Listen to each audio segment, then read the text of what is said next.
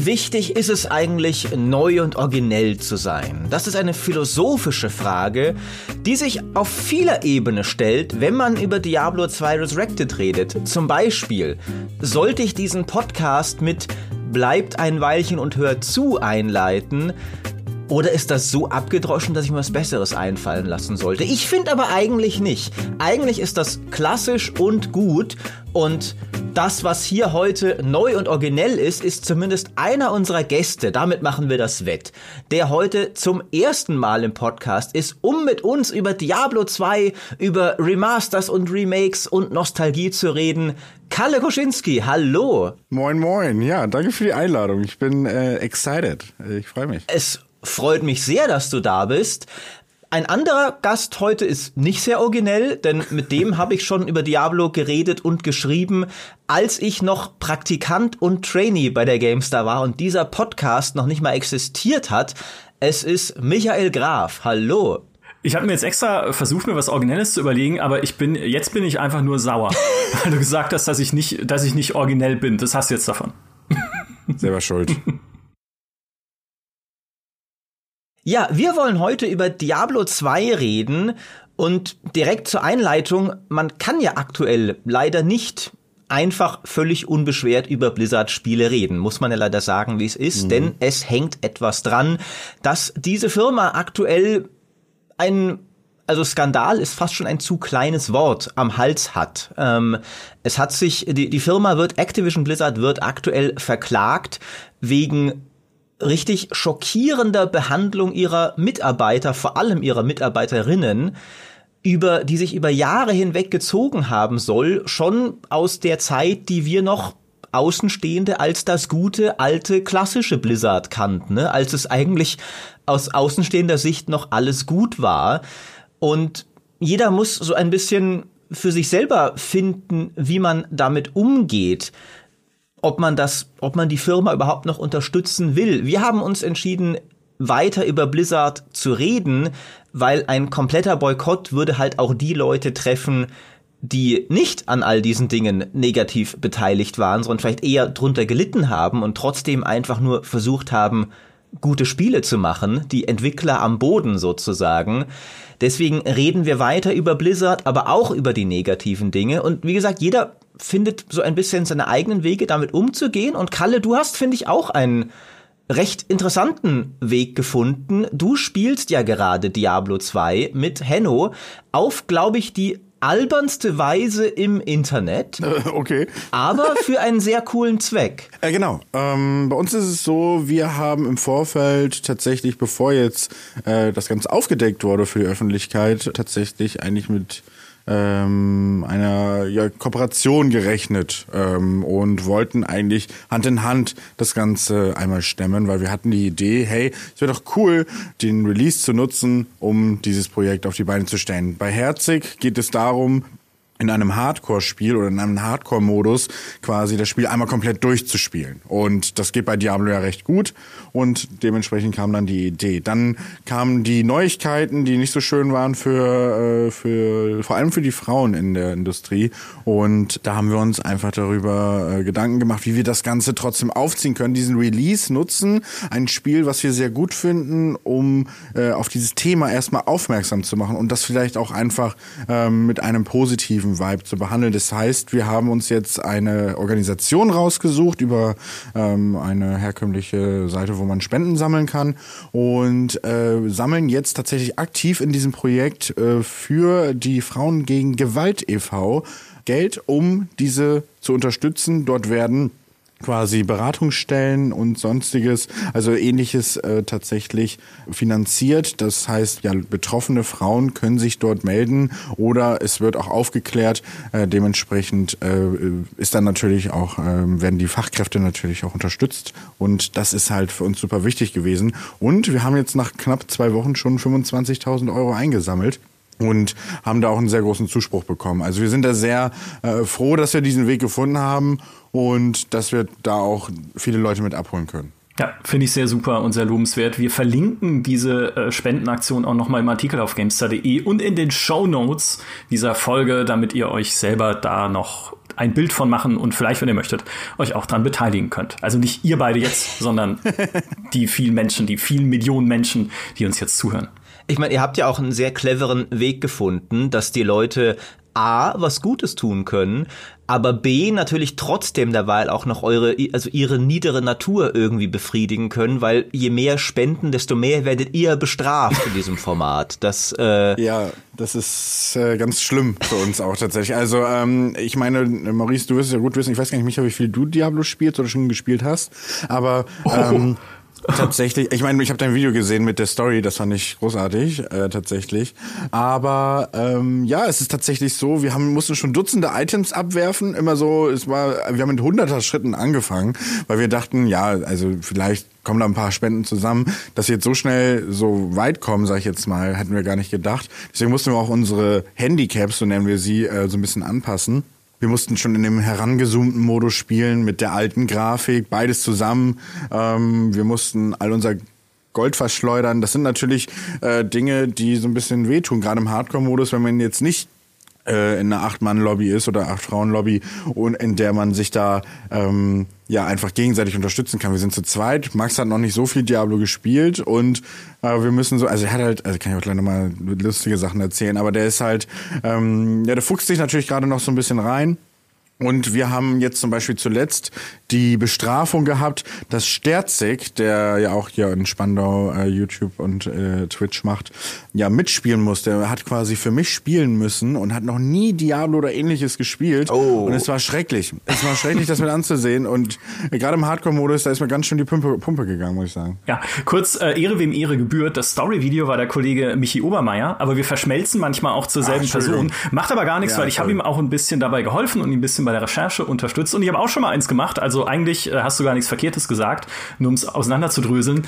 Und ich kann das total nachvollziehen, dass man gerne Leute beim Leiden zuschaut und ich jetzt, mich juckt es auch schon in den Augen sozusagen, dich zu sehen, wie du leidest, wenn jemand anders dein Hardcore-Charakter spielt. Denn mhm. das habe ich damals auch bei meinem Bruder gemacht. Also wir hatten auch äh, damals halt Diablo 2 auf dem Rechner und er hatte auch einen Hardcore-Charakter mal angefangen und ich habe dann gesagt, komm, hey, start mal mit dem ins Spiel. Also, oh, du machst was? Du kann, kannst du bitte, kann, oh Gott, jetzt heb das Ding, nein, geh nicht dahin, wo das Gift ist von den Mumien und so. Super, ja, ist wunderschön. Muss man wieder machen. Aber, aber das ist doch, dann finde ich, ein, ein schöner, eine schöne Überleitung. Lasst uns doch vielleicht mal damit anfangen, wie unser jeweiliger aller Weg zu Diablo 2 denn war. Weil es ist ja ein sehr geschichtsträchtiges Spiel und bei mir durchaus eins, wo ich sagen kann, es hat auch meinen Karriereweg sicher mitgeprägt, also mich ja in, in eine Richtung gebracht, die dann später bei der GameStar hat sich dann als Praktikant gut ergeben, ey, wir brauchen gerade jemanden, der Diablo 3 nachtesten kann. Ich weiß noch, wie du da rumkamst, Micha, und gefragt hast und sich dann ergeben hat, ah ja, ich, ich kann das, ich habe das gespielt und plötzlich hatte ich eine, eine wertvolle Nische in, im Magazin, ein Thema, das ich besetzen konnte als kleiner Praktikant, was das Wichtigste ist, was du haben kannst als neuer Autor in so einem Heft, dass du relevante Themen abdecken kannst. Das weiß ich gar nicht mehr. Ja, guck mal, ich bin echt, ich hab dich, okay, aha, was habe ich mir gedacht? Deswegen bist du alt und nicht mehr originell, Micha, weil dein Gedächtnis dich langsam ähm, im Stich lässt. Das stimmt. Aber äh, wie ich damals zu Diablo 2 gekommen bin, ist tatsächlich ich musste meine, meine eigenen Eltern täuschen, um das zu spielen, weil ich war, das war ja ab 16 damals und das war ich noch nicht. Und meine Eltern waren eh nicht so Fans von Blizzard-Spielen, weil die immer so, auch Warcraft allein vom Namen hat für sie so sehr kriegstreiberisch und, und bösartig angemutet und Diablo war ja wirklich ziemlich finster und brutal. Also ich kann ihnen da nicht mal unbedingt einen Vorwurf machen, dass man das dem zehnjährigen Sohnemann vielleicht erstmal nicht irgendwie geben will. Und ich habe jedes Diablo immer bei einem Freund gespielt. Das erste war bei meinem besten Freund aus dem Kindergarten. Der hatte das aus so einer Gold-CD-Sammlung, die an die sich alte Hasen vielleicht noch erinnern werden. Und da haben wir es immer bei ihm gespielt. Und wir sind auch nie wir sind eigentlich immer nur, jedes Mal, wenn ich bei ihm war, sind wir neu hinabgestiegen in die Kathedrale und sind, glaube ich, bis Level 3 oder 4 gekommen und dachten, wir wären schon sehr weit, als wir den Skelettkönig besiegt haben. und Diablo 2 habe ich dann damals mit einem anderen Freund auf dem Flohmarkt gekauft, wo sie es mit Altersbeschränkungen nicht so genau genommen haben. Und dann auch bei dem nur gespielt, nie bei mir. Es war dann erst Diablo 3, dass ich wirklich einfach authentisch bei mir daheim spielen konnte, weil inzwischen war ich alt genug, dass meine Eltern mir nicht mehr sagen konnten, dieses böse Spiel darfst du nicht spielen. Ähm, das heißt, ich bin quasi, musste durch einige Widrigkeiten gehen, um Diablo zu spielen, aber es hat mich mit der Serie nur noch mehr zusammengeschweißt. Wie war es denn bei dir, Micha? Wie bist du zu Diablo gekommen? Also äh, das ursprüngliche Diablo, das erste Diablo haben wir ja damals, mein Bruder und ich, gekauft, weil wir Warcraft mochten. Und es war einfach das neue Spiel von den Leuten, die Warcraft gemacht haben. Also so total, ne, klassisch Fanboy-mäßig. Direkt so, okay, hey, wenn Blizzard ein neues Spiel macht, das kaufen wir sofort. Und dann fanden wir es aber beide sehr super, einfach dieses Spielprinzip, was man vorher ja so noch nicht kannte. Klar, wenn man Rogue gespielt gehabt hätte, hätte man es gekannt, aber das hatten wir natürlich nicht. Und ab da waren wir Diablo-Fans. Einfach. Und ich erzähle die Geschichte oft, aber sie ist auch immer wieder schön. Mein Bruder spielt nichts anderes seitdem. Also mein Bruder ist halt der Diablo-Nerd vor dem Herrn mit, äh, letztes Mal habe ich einen Rüffel gekriegt, weil ich seine Paragon-Stufe falsch gesagt habe, deswegen oh, sage ich es jetzt ja. nicht mehr. Was er in Diablo 3 hat, ist ihm sehr wichtig. Äh, er hat aber auch sogar schon Charaktere auf Ebay verkauft, Diablo 3 Charaktere. Wo ich jetzt gar nicht so sicher bin, ob das legal ist, Bruder. Ja, muss man hier Für noch mal wie viel Geld, Michael, ist doch die Frage. Wie viel Geld hat er verdient? Also es war nicht, es, es war nicht wenig. Ich weiß weiß nicht wie viel, äh, das hat er mir nie gesagt, aber äh, mehr als Diablo 3 gekostet hat. Auf der anderen Seite hat er natürlich auch seine ganze Arbeitszeit da reingesteckt, diesen Charakter hochzuleveln. aber das war so seine Phase. Jetzt erzähle ich schon Geschichte über meinen Bruder und nicht meine eigene, aber das war seine Phase, als er sagte, ich höre jetzt mit Diablo auf. Ja, irgendwie meine, meine Freundin stresst mich, weil ich die ganze Zeit Diablo spiele. Ich, ich, ich muss mal raus in die Natur, ich muss da mal weg jetzt. Ja, und dann hat er sich halt äh, diesen Account verkauft und halt paar Wochen später einen neuen gekauft, weil er gesagt hat, hey, cool, also mal wieder Diablo spielen, das, das klingt doch nach einer guten Idee. Anyway, das war so die Geschichte, äh, wie wir an ursprünglich Diablo rangekommen sind über den Bruder. Ähm, die, meine Geschichte für Diablo 2 ist, ist eine ganz schöne. Ich weiß nicht, ob ich die jemals erzählt habe. Ich hatte sie aber extra rausgesucht für diesen Podcast als Einstieg, den mir Maurice dann äh, entrungen hat, jetzt am Anfang und gesagt, ich mache das selber. Ich mache den Einstieg ja. selber. Erzähl du deine Geschichte hier später. Und dann erzähl sie jetzt nämlich auch. Ich habe mir nämlich Diablo 2 gekauft, damals im Laden, ne, kennen, kennen die jungen Leute auch nicht mehr, und konnte es nicht installieren mehr und nicht mehr selber spielen, weil wir direkt danach auf Klassenfahrt nach München gefahren sind. Und da habe ich dann nur das Handbuch in meinen Rucksack gepackt und auf der Busfahrt nach München, also die halt so ungefähr drei Stunden gedauert hat oder sowas, habe ich halt dieses Diablo-Handbuch gelesen und es gab dann eine Stelle, da kam jemand zu mir und sagte so, wow geil, das ist Diablo 2, das ist ja cool, lass mich das mal sehen. Und das war mein Lehrer. Und das, das war ein Erweckungsmoment, weil damals, man muss sich das vorstellen, heute ist es vielleicht normal, dass Lehrkräfte irgendwie Videospiele spielen oder zumindest was auf dem Handy oder sowas.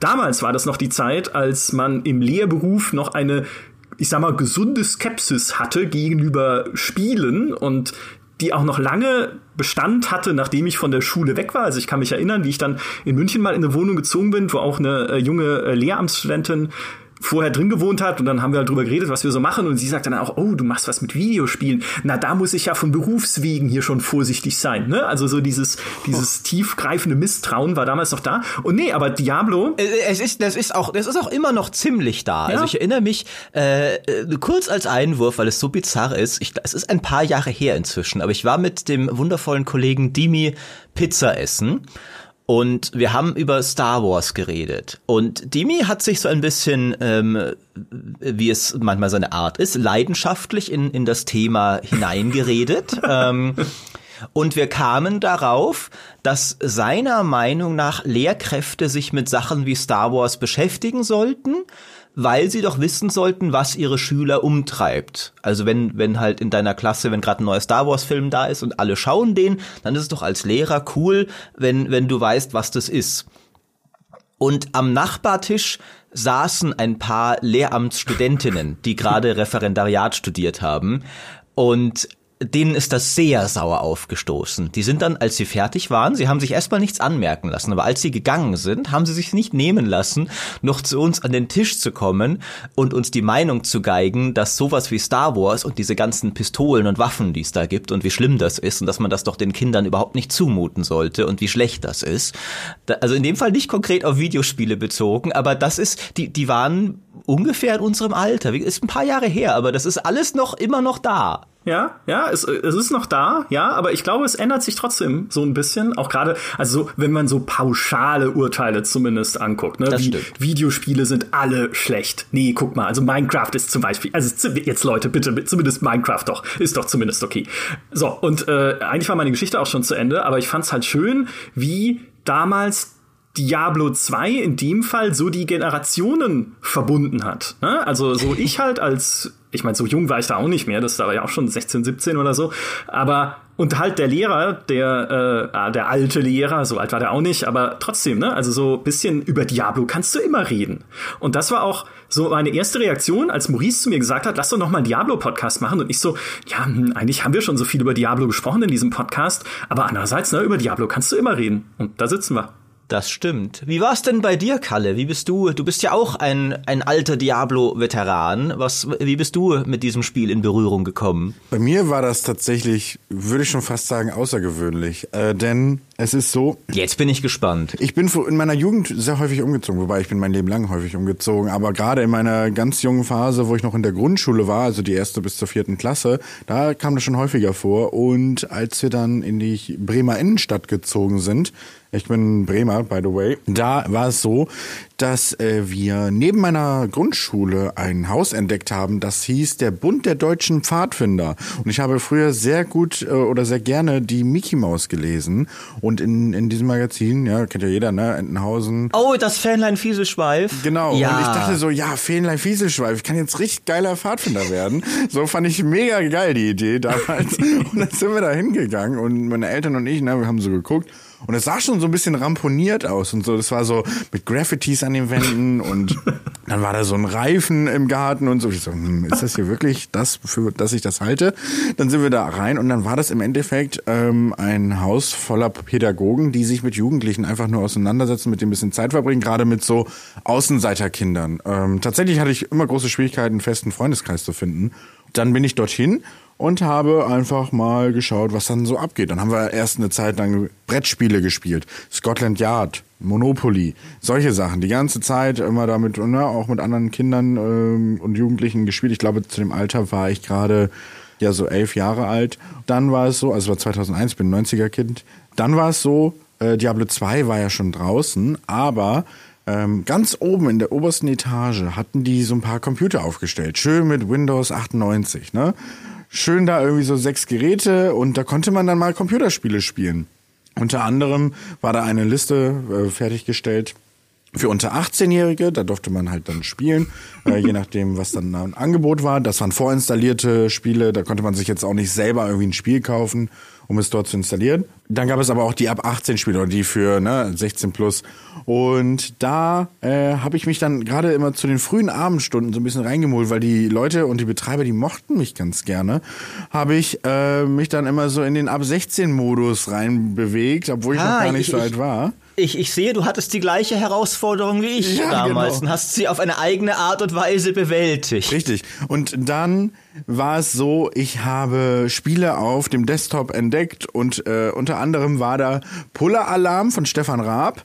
Ähm, dann gab es noch Command and Conquer Alarmstufe Rot 2 und Diablo, Diablo 1. Und da habe ich dann gedacht, hey, was ist das denn? Das hört sich ja wirklich wortwörtlich an wie der Teufel. Und dann bin ich da, habe ich da drauf geklickt und dann öffnet sich dieses Menü und man kann sich dann halt aussuchen zwischen den drei Klassen. Und ich war sofort so, wow. Und dann haben auch andere, die ein bisschen älter schon waren, das einfach gespielt und ich dachte so, boah, das sieht ja richtig krass aus.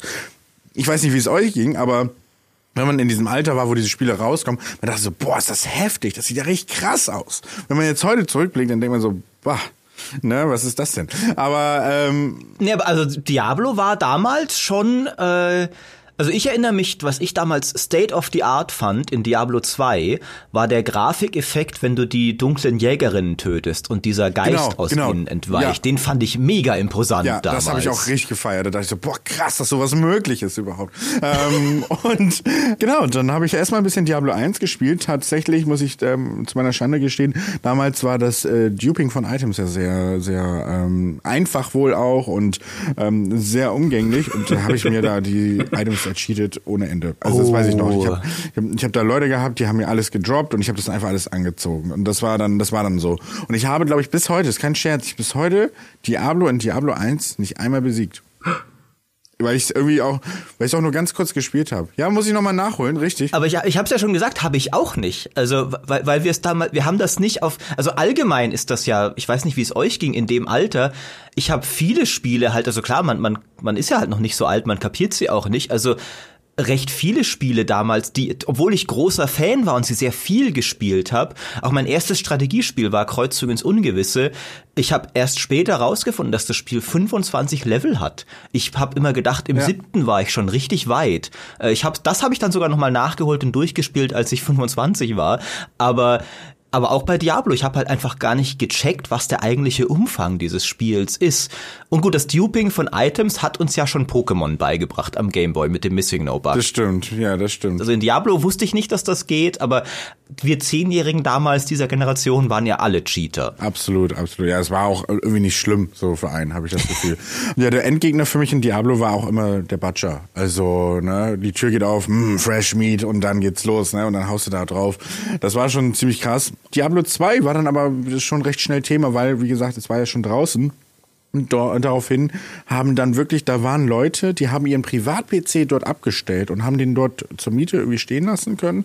Ich weiß nicht genau, wie die das gemacht haben, aber da waren halt wirklich so Anfang, also Ende, Ende, ja, so 19 und Anfang 20 waren da so ein paar, paar Herren, die haben dort einfach ihren Computer aufgestellt und die haben in diesem Gebäude einen Counter-Strike-Clan gehabt. Und die haben dann immer ge ge getrainiert, ne? Schon ein paar PCWs geballert. Mhm. In der Freizeit, sage ich jetzt mal, also wenn die mal gerade nicht zusammen ge getrainiert haben und gespielt haben, haben dann ein, zwei Leute von denen auch Diablo 2 gespielt. Und das fand ich super interessant. Die haben eigentlich nur Duelle äh, vor, vor dem Jager, äh, Lager der Jägerin gemacht und sich da gegenseitig die Ohren abgekaut.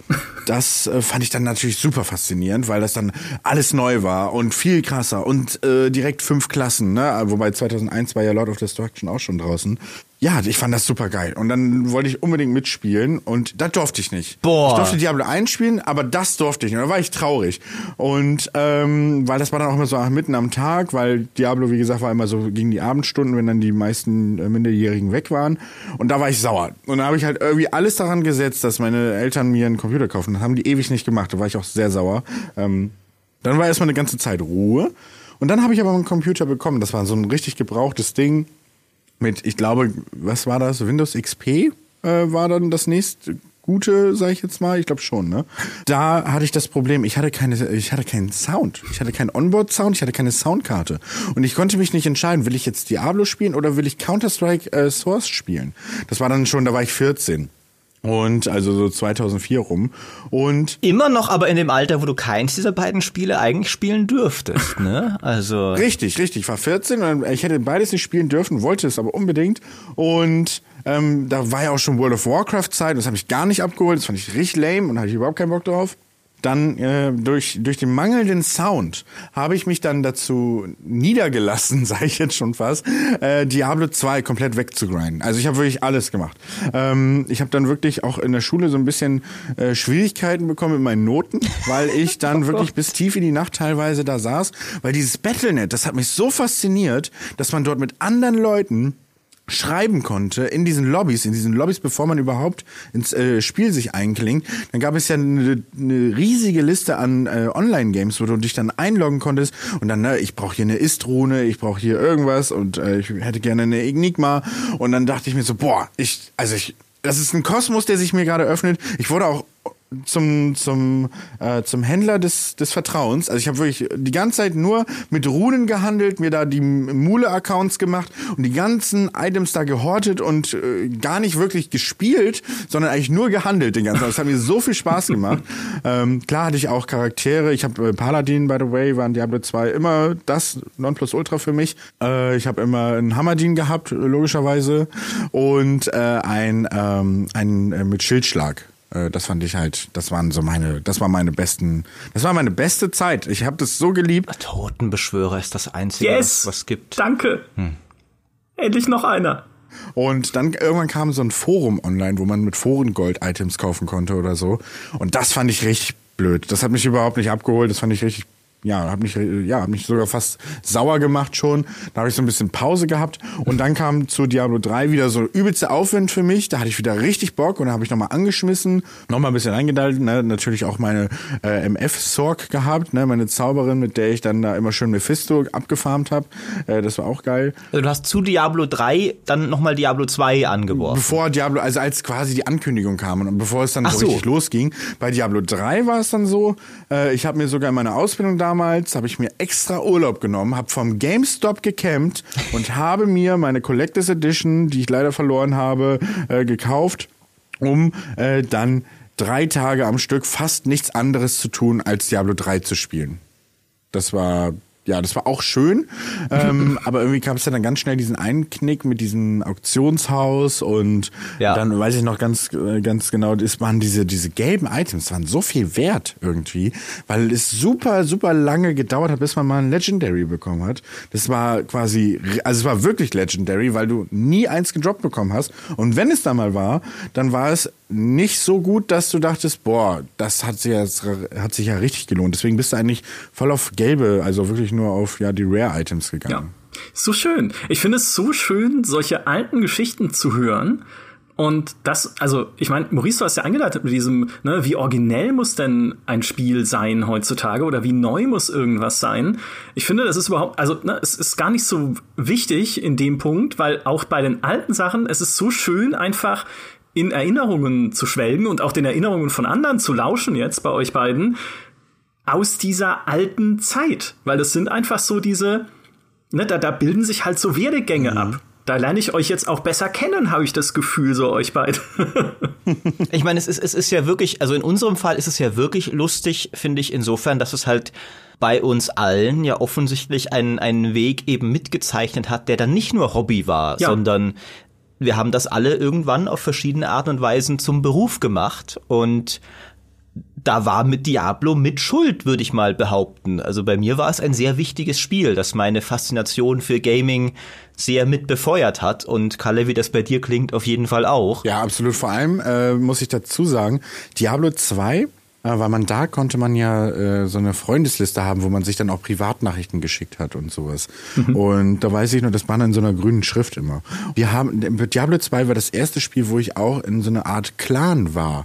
Ich weiß nicht mehr, wie der hieß, ähm, aber wir waren so eine Gruppe aus, ich glaube, zehn Leuten hatten dann unseren äh, Privatchat im Battlenet und haben uns dann gegenseitig, also wir haben so nur uns auf der Freundesliste gehabt haben uns dann gegenseitig auch immer geholfen, einen Mula-Account mal kurz ne, hochzuziehen oder ja generell auch, man hat ja dieses Ziehen, das war ja auch immer so ein großes Ding bei Diablo, dass man diesen Level-Boost macht, ne? dass man Leuten hilft, quasi schnell einen Charakter hochzuleveln.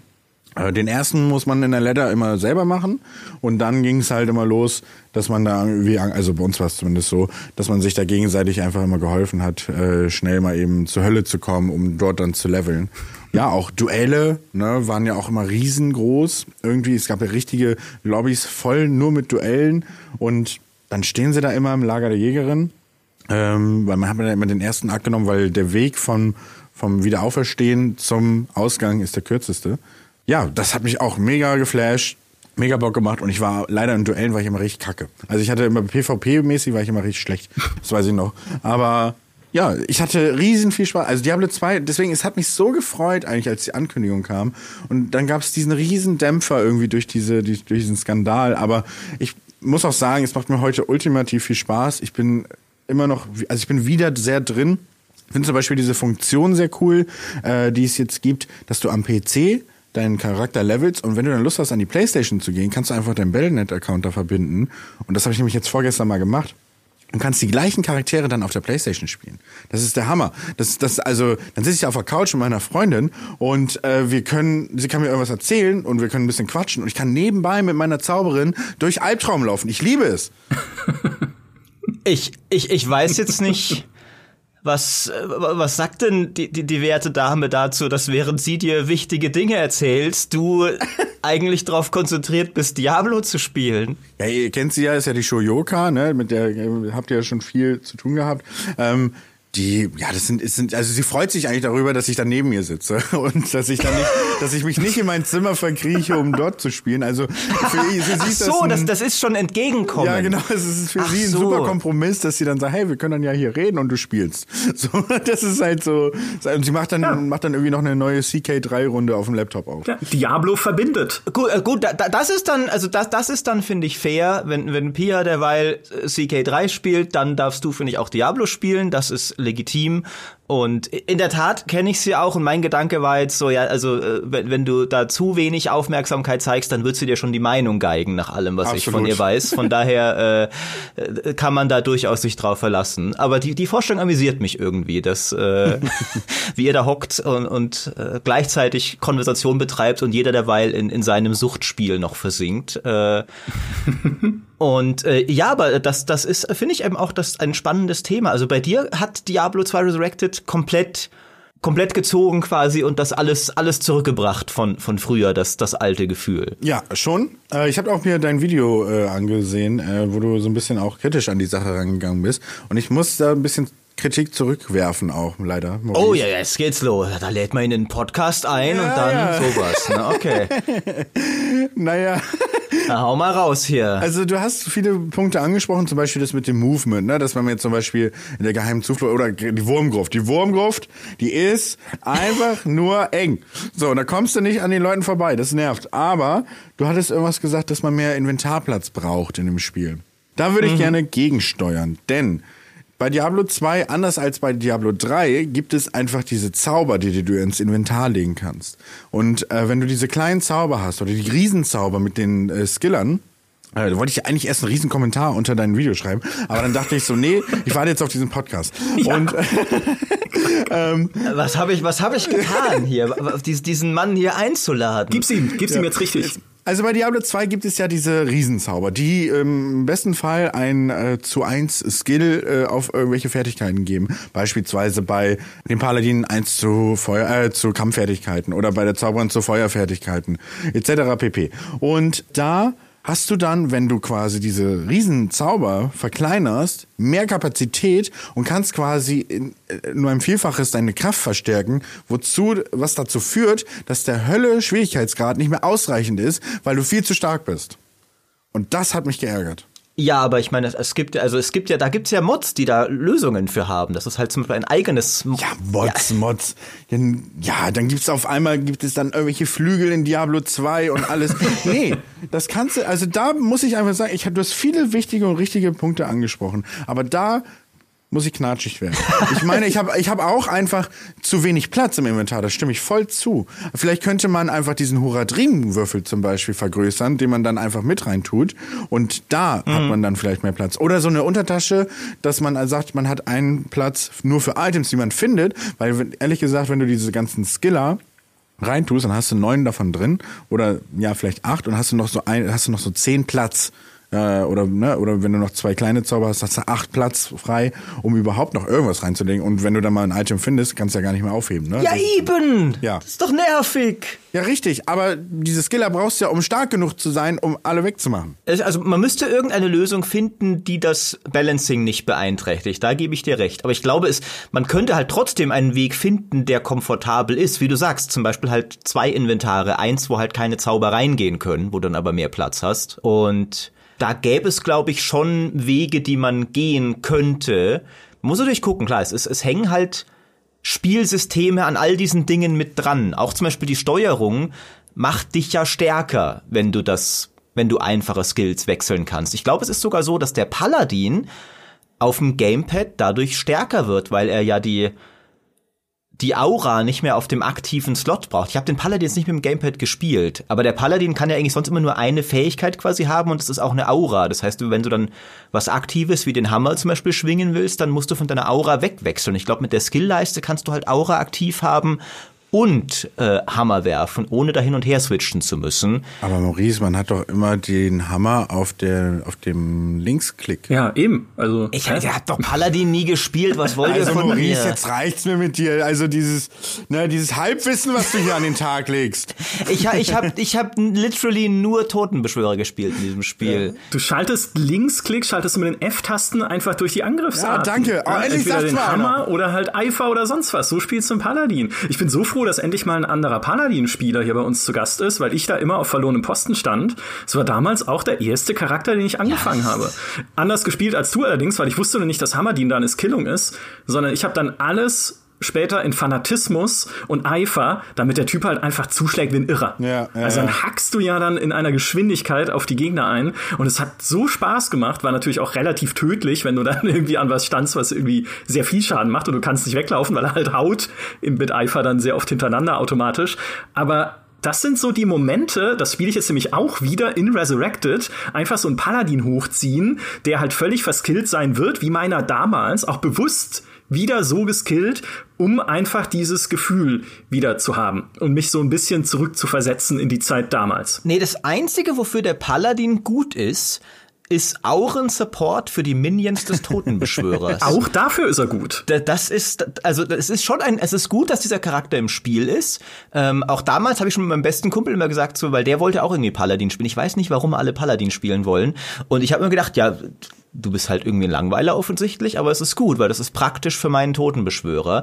Und wa- was ich nur noch anmerken wollte, Kalle, ich meine, es ist ja auch relativ klar, dass das, das zu kleine Inventar dich gar nicht so stört weil du ständig von deinen Spendern gezwungen wirst, eh alle Items abzuwerfen. Ne?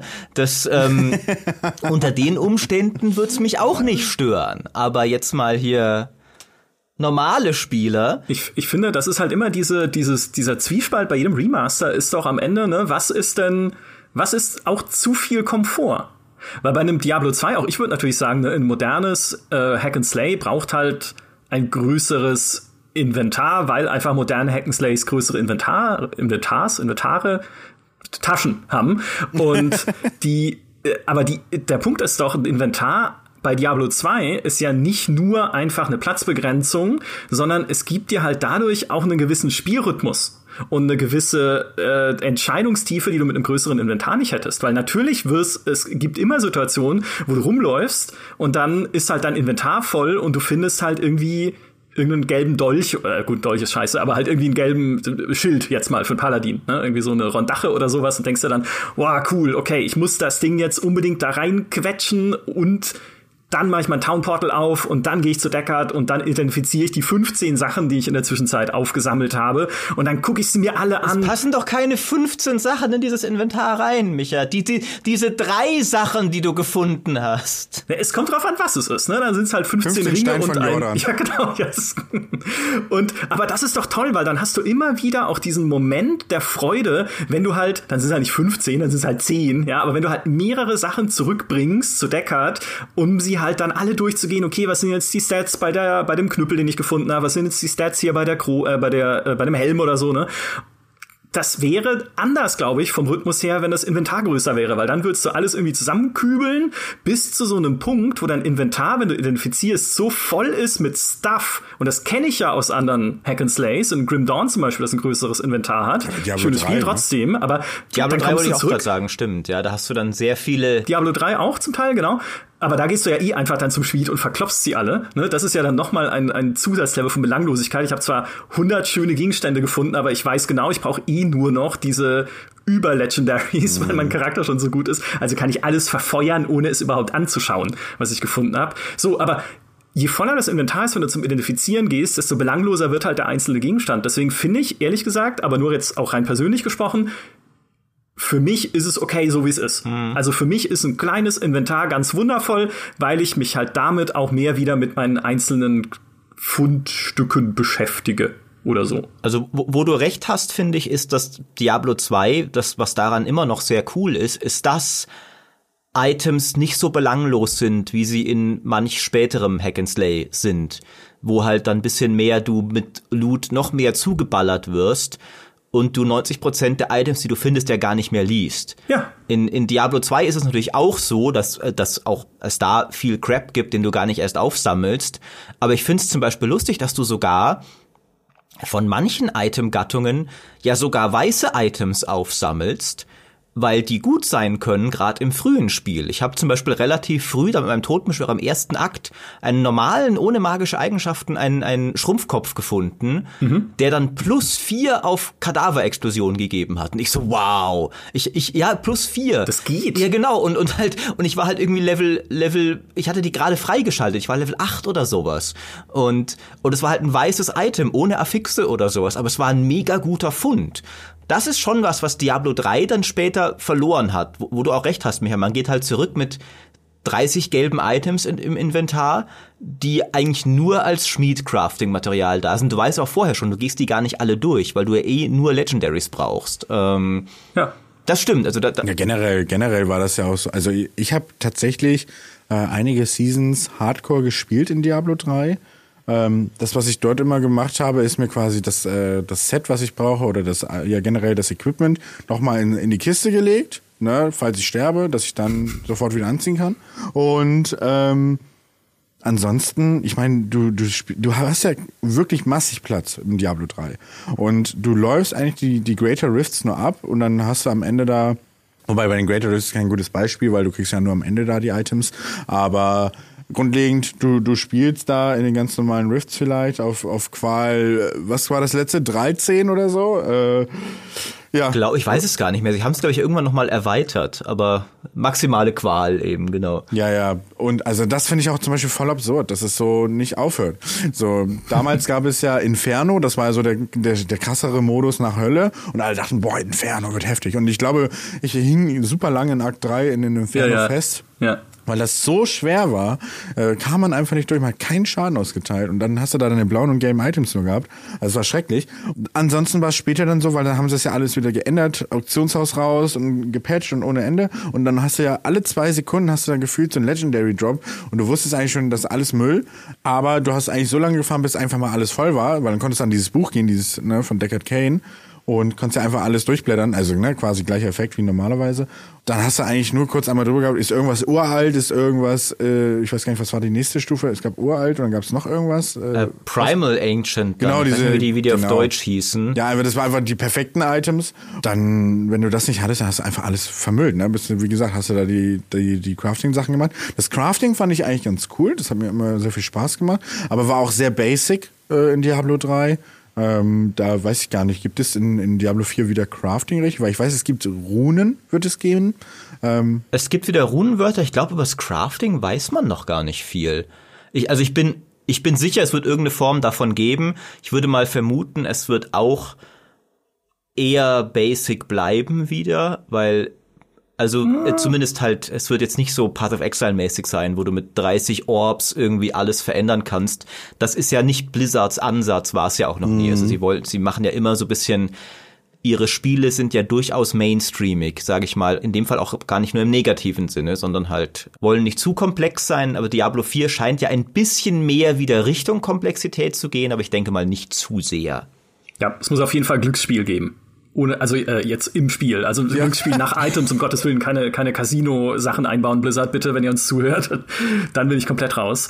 Aber äh, Glücksspiel in Diablo 3 ist ja enorm wichtig, einfach um Legendaries zu kriegen, was ja eigentlich schon wieder spielmechanisch absurd ist, weil ich will sie ja von Gegnern bekommen, aber was ich ja mache, ist Blutscherben sammeln in Horadrim Rifts und damit dann zum Glücksspiel-Onkel äh, oder zur Glücksspieltante zu gehen. Kadalla, ne? Ja. Genau, ja. richtig, genau. Und zu sagen, hier, äh, gib mir mal 40 Handschuhe, es werden schon ein paar Legendaries dabei sein und vielleicht hat dann eins davon exakt die Stats, die ich brauche, plus dann noch einmal rerollen bei der Mystikerin und so, dann wird es schon vielleicht hinhauen. Also ne, da ist bei Diablo 3 halt schon zu viel Struktur drin, finde ich. Äh, und zu viel, okay, ich muss immer. Es klingt komisch, wenn man das sagt bei dem Diablo, aber ich muss so immer das gleiche Programm runterspulen für meinen Progress, den ich haben möchte. Also immer die Blutscherben, immer Glücksspiel, immer Mystikerin und dann halt so stückchenweise, schrittchenweise besser werden. Und bei Diablo 2 hatte ich dieses Gefühl, so nie. Aber das liegt vielleicht auch daran, dass ich es nie online spielen konnte, groß, weil Internet war auf dem Dorf immer schwierig, ja. Was kommt als nächstes? Busse, die sich durch die Luft bewegen, ja, keine Ahnung. ähm, also das hatten wir einfach so jetzt kein, kein gutes Internet bei meinen Eltern. Hab das dann immer offline gespielt und bin eigentlich auch immer in dieselben Gegenden gerannt, um halt irgendwie einfach Monster zu kloppen und äh, zu gucken, was droppt. Aber es war trotzdem befriedigender, dann auch durch einen Drop geile Sachen zu finden. Und ich weiß noch, mein aller, mein allerliebster Drop war, da war ich schon Level 86 im Singleplayer mit meinem Paladin und bin dann im Bazar von Kurast, habe ich einfach gegen so ein dummes Körbchen getreten, die da ja überall rumstehen. Das sind halt die, einfach die Fässer von, äh, von Akt 3. Und da droppt dann eine der besten Armbrüste im Spiel raus. Ein legendäres Item oder ein Unique-Item, ne, golden, mit Rapid Fire. Also die feuert schon von sich aus schneller wie so ein Maschinengewehr. Und wenn du da noch Fanatismus drauflegst, hast du halt mit dem Paladin wirklich so ein, so ein Schnellfeuer-MG.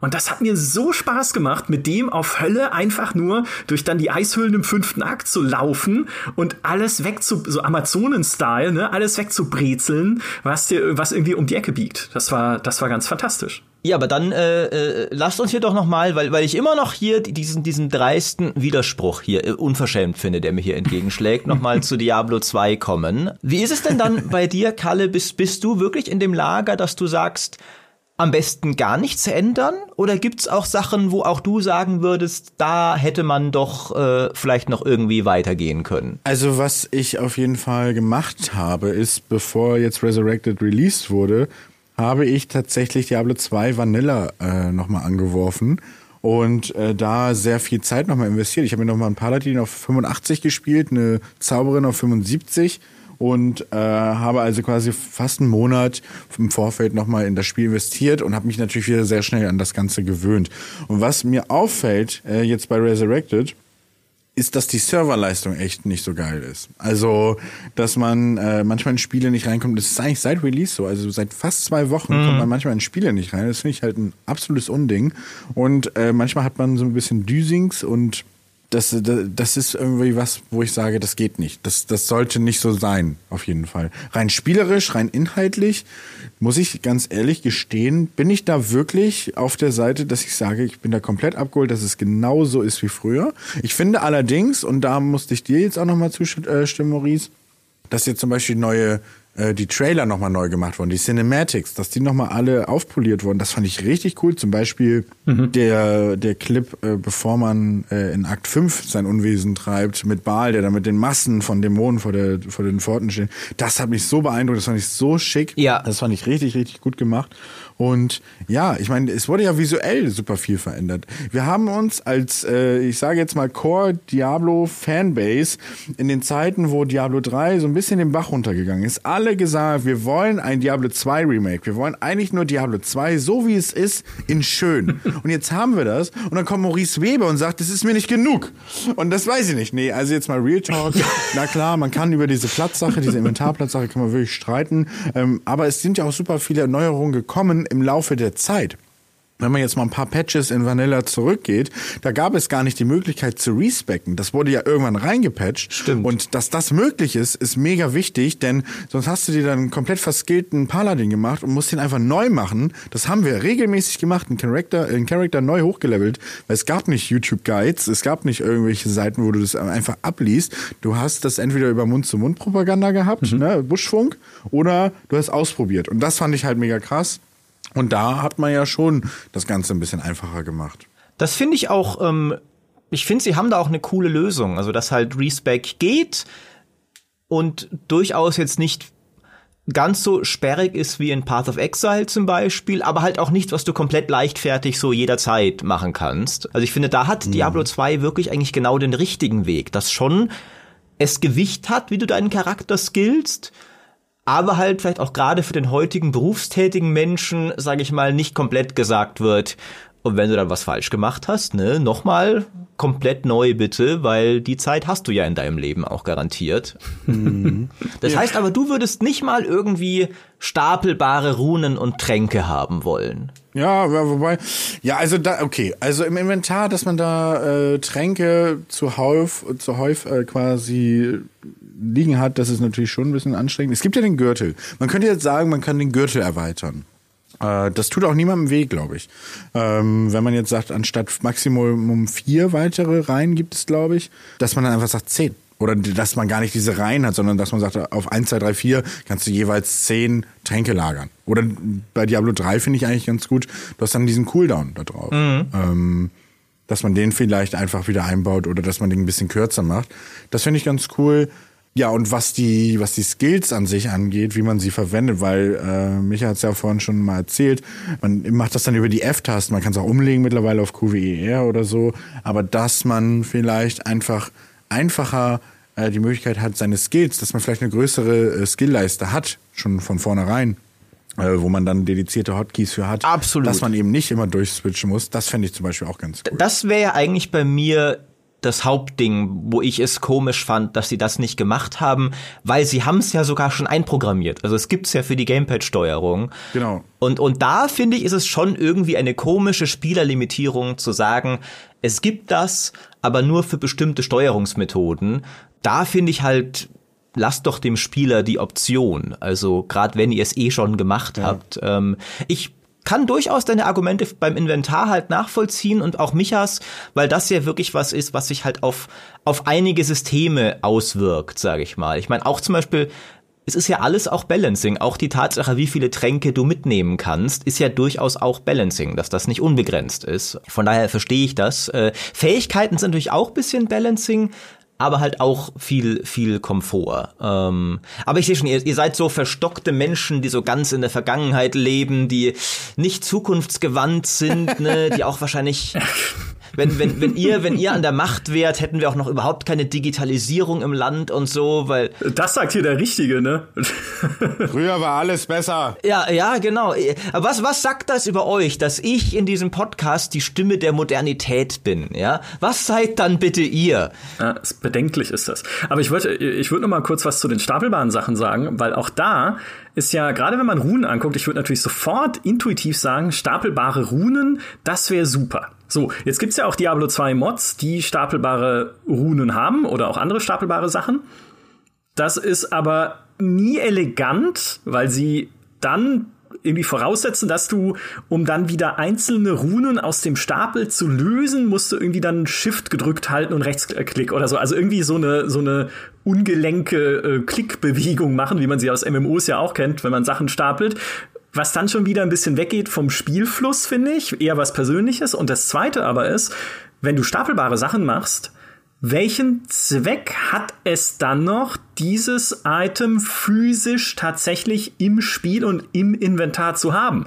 Weil das war ja auch bei Diablo 3 eines der Probleme, die sie hatten beim Crafting-Material, weil das Crafting-Material ist im Endeffekt jetzt nur noch ein Menüeintrag. Ne, du hast halt irgendwie 700 äh, blauen Staub, äh, 1000 gelbe Brocken und noch ein bisschen Legendary Mhm.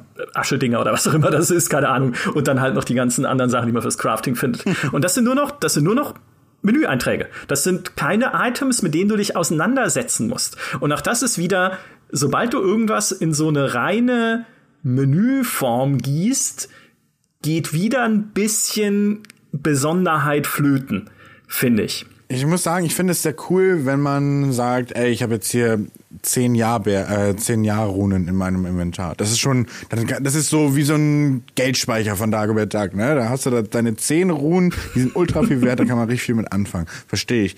Aber ich muss sagen, da gefällt mir das System von Path of Exile sehr gut. Wenn man diese Chaos Orbs findet oder diese Exalted Orbs, die kannst du halt bis zu 20 stapeln und da machst du einen neuen Stapel auf. Ich finde, es ein guter Kompromiss, wenn man einfach sagt, der Stapel ist, hat ein Maximallevel und ist auf 10 gestackt oder auf, auf ja, äh, gecapped oder auf, auf 20 beispielsweise. Damit könnte ich zum Beispiel ultra gut leben und da muss ich sagen, dann habe ich einfach auch mehr Platz. Und mehr Platz hat man ja bei Diablo 2 Resurrected jetzt auch, dadurch, dass man zumindest in der Schatztruhe weitere Stash-Tabs äh, Stash hat, die man sogar mit den anderen Charakteren teilen kann auf dem gleichen Account. Mhm. Also das ist schon mal eine Neuerung, weil früher hat man alle einfach einen Level 1 Barbar gemacht, in zwei Stunden in irgendein Spiel gestellt und der war einfach voll mit Items und du musstest auf vertrauenswürdige ja. Personen hoffen, wo du mal eben schnell deine Items hin und her schieben kannst. Und es war immer ein Barbar. Ja, ja, absolut. Ja, weil den, ja, wollte eh keiner spielen. Ja. Genau, deswegen ein bisschen als Mule dann am Ende.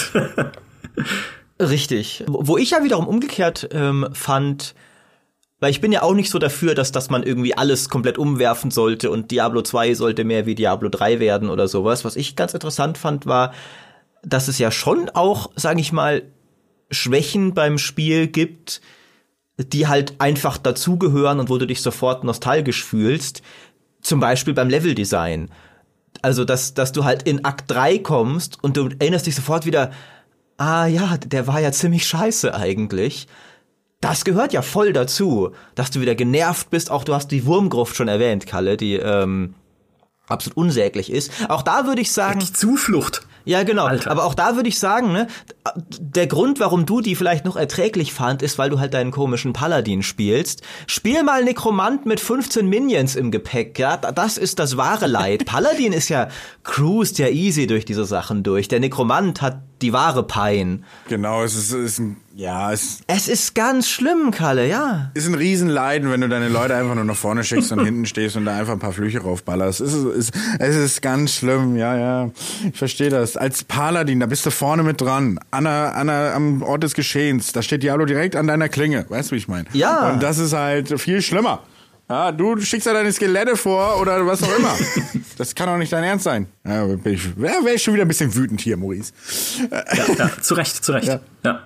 Das ist dieser religiöse Eifer, den ihr Paladine immer habt. Diese Intoleranz für andere Meinungen auch. Ja, es gibt nur eine, eine richtige Meinung und das ist unsere. Ne? Also es ist halt, ist halt so, Maurice. Aber was, was haltet ihr denn zum Beispiel, weil ich freue mich jetzt zum Beispiel riesig, also ich freue mich riesig darüber, dass in Diablo 4 wieder Runenvolte äh, implementiert werden. Und für mich war das so Key oder ist auch immer noch Key ähm, Item Farming sozusagen für mich in Diablo 2 Resurrected geworden. Denn ich liebe, ich freue mich riesig darauf, wenn ich meine erste Enigma bastel. Ja. Und dann kann ich mit jedem Charakter teleportieren, egal, kostet es, was es wolle. Und das, also ich, ich finde das eine grandiose Idee, dass man quasi die Möglichkeit gibt. Und da hoffe ich zum Beispiel in Diablo 4 auf mehr solcher Dinge, dass man quasi Fähigkeiten anderer Klassen für sich beanspruchen kann, um quasi einen neuen Bild zu erschaffen. Ja. Und das ist ja mit diesem Enigma, das, die, die, diese Runenworte sind ja auch nicht sofort drin gewesen. Es gab schon sehr früh Runenworte, aber Enigma mhm. ist ja auch eins, das reingepatcht wurde mit eins zur Teleportation. Und das hat ja mega viel verändert zum Beispiel. Ja, aber das ist ja genau das, was uns bei Diablo, oder das heißt uns, was mich jetzt in dem Fall bei Diablo uns, nee, ich bleib einfach dabei jetzt, weil es ist ja äh, hier eine, eine royale Meinung, die ich äußere, äh, was äh, uns da, jetzt habe ich völlig meinen Satz verloren, was uns da so hoffnungsvoll macht, wollte ich eigentlich sagen, nämlich, dass sie wieder mehr auf Build Diversity gehen. Weil auch bei einem Diablo 3, ne, ist ja klar, in den Seasons hast du halt immer, ist es alles Set-based. Ne? Es gibt halt ein Set, was gerade angesagt ist für den Totenbeschwörer oder für die Zauberin oder sonst was. Das benutzt du dann halt. Was bei Diablo 2 so schön war, da gab es das vielleicht auch, aber ich wusste es nicht, weil ich kein Internet hatte, dass es mir sagt.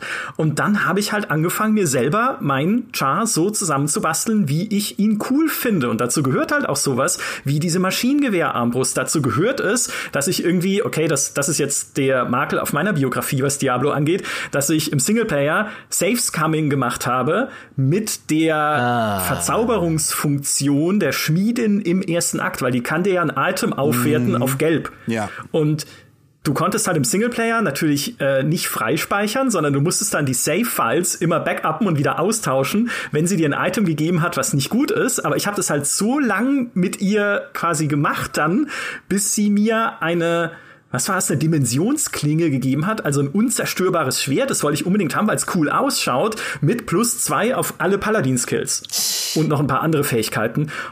Und ich war so glücklich. Und es ist mir völlig egal gewesen, ob das irgendwie eine gute Skillung oder ein guter Bild ist. Aber es war meine tolle, äh, gesavescamte Waffe für meinen Charakter. Und ich hoffe, also jetzt mal abgesehen vom Savescamming, das wird dann vielleicht nicht mehr möglich sein, auch weil es ein Online-Spiel ist, aber ich hoffe, dass Diablo 4 halt dieses Gefühl des eigenen Helden, Heldinnen-Bauens wieder zurückbringt. Also es ist ja zumindest etwas, was sie zu versuchen scheinen. Hoffentlich. Und ja. ich, ich finde ja auch, dass die ganzen Blog-Einträge und so bislang zu Diablo 4 durchaus alle spannend klingen.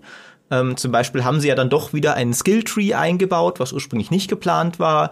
Und die Runenwörter da sollen ja anders funktionieren, aber ich fand die auch interessant. Die, die sollen ja so funktionieren, dass du, dass du immer Runen hast, die ein Auslöser-Runenwort sind oder ein Effekt-Runenwort. Und du kannst die frei kombinieren. Das heißt, du hast dann eine Rune, die, zu, die sagt, immer wenn du einen kritischen Treffer landest. Und dann hast du eine andere Rune, die sagt, löse Frostnova aus oder was auch immer. Ich glaube, die Beispiele, die man bislang hatte, waren ein bisschen banaler, aber das wäre auch eine Möglichkeit. Und dann kannst du die halt kombinieren und sagst, jetzt sagt mein Runenwort immer, wenn kritischer Treffer, dann Frostnova. Und du kannst aber auch ein anderes Wort mit diesem kritischen Treffer-Trigger kombinieren.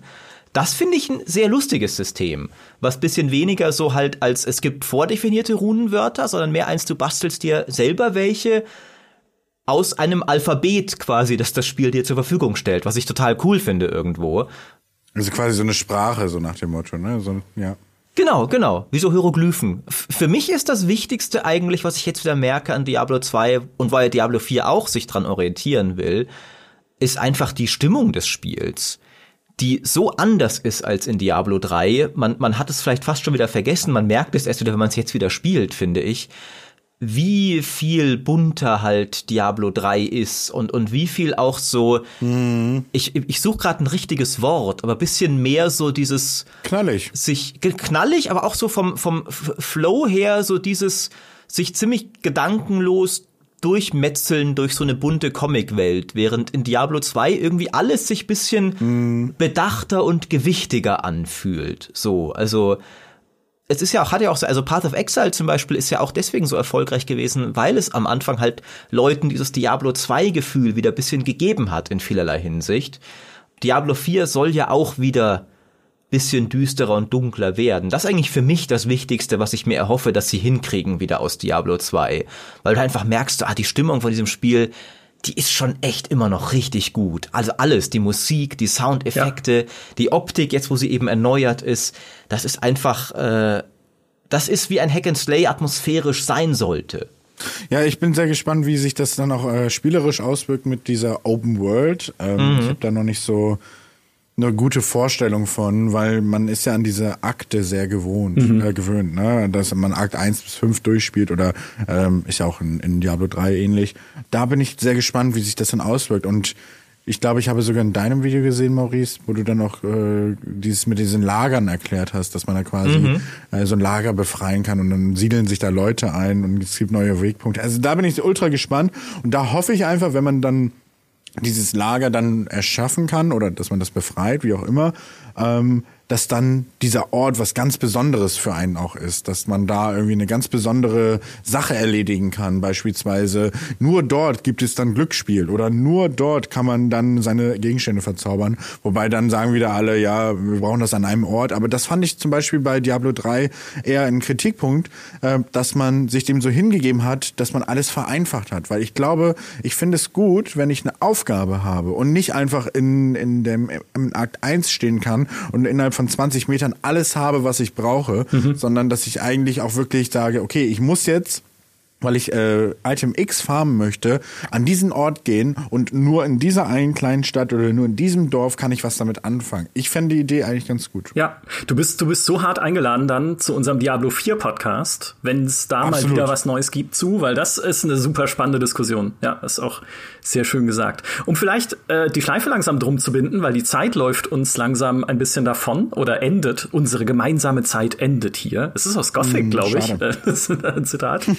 Ähm, ich, also, ich hatte es vorhin schon ein bisschen gesagt, aber weil Maurice ja eingeleitet hat mit dieser Frage nach Originalität, ich finde, Originalität ist nicht das Wesentliche bei einem Spiel. Egal, ob es ein Remaster ist oder irgendwie was Neues. Es muss nicht neu und originell sein, sondern es wird originell dadurch, was wir daraus machen und wie wir unsere Geschichten darüber erzählen. Und bei einem Remaster ist diese Geschichte halt oft, ich erinnere mich gerne mit anderen zusammen, so wie hier jetzt, zurück an die Zeit, als ich das damals gespielt habe. Und das ist nicht nur bei mir so mit Diablo 2, sondern auch mit einem Command Conquer Remaster beispielsweise, weil auch das damals mit meinem Bruder zusammen gespielt und hey, auch im Remaster ist die KI unfassbar beschissen, ja, was man objektiv kritisieren muss. Ich habe es ja sogar getestet, also ja, das kann man schon anmerken, aber es gibt dir halt dadurch auch diese Erinnerungen zurück an die schon damals objektiv absolut beschissene KI und du kannst wieder so ein bisschen in der alten Zeit leben und so in Erinnerungen schwelgen und das macht halt Remasters für mich noch mal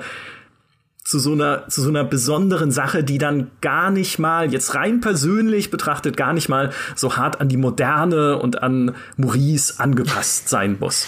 Was ist, was ist falsch gelaufen, dass, dass ich jetzt hier auf einmal die Stimme des, des modernen Gaming geworden bin? Das du hättest dir ein Handy-Game gewünscht, Maurice. Jetzt gib's halt zu. Du bist quasi, du bist unser Bal. Du kommst quasi mit der Haube anfangs rein, machst auf Freund und jetzt puppt sich einfach Du bist der Böse. So ist es doch. Das, das stimmt, das stimmt. Ja, ja, Kalle, ich bin gar nicht der Erzengel Tyrael, ne? Das ist dir jetzt nicht aufgefallen, aber so, so ein Pech aber auch. Äh, ja, ja. Und jetzt, jetzt, jetzt gib mir deinen Seelen, gib mir den Seelenstein, Kalle, raus damit. Ja, Marius und Maurice, ne? Also, ist nah beieinander. Ich hätte ultra Lust, also äh, auch gerne nochmal zu kommen, äh, wie, wie Michael eben schon angesprochen hat. Ähm, und ich will ja unbedingt mal mit, äh, mit euch zocken. Ne? Ich will unbedingt mal mit euch hier irgendwie entweder Diablo 2 oder dann Diablo 4. Hätte ich übelst Bock. Ne? Also, ja, Korn, gerne. Ne? Absolut, absolut. Spätestens zum Ränkespiel in Diablo 4.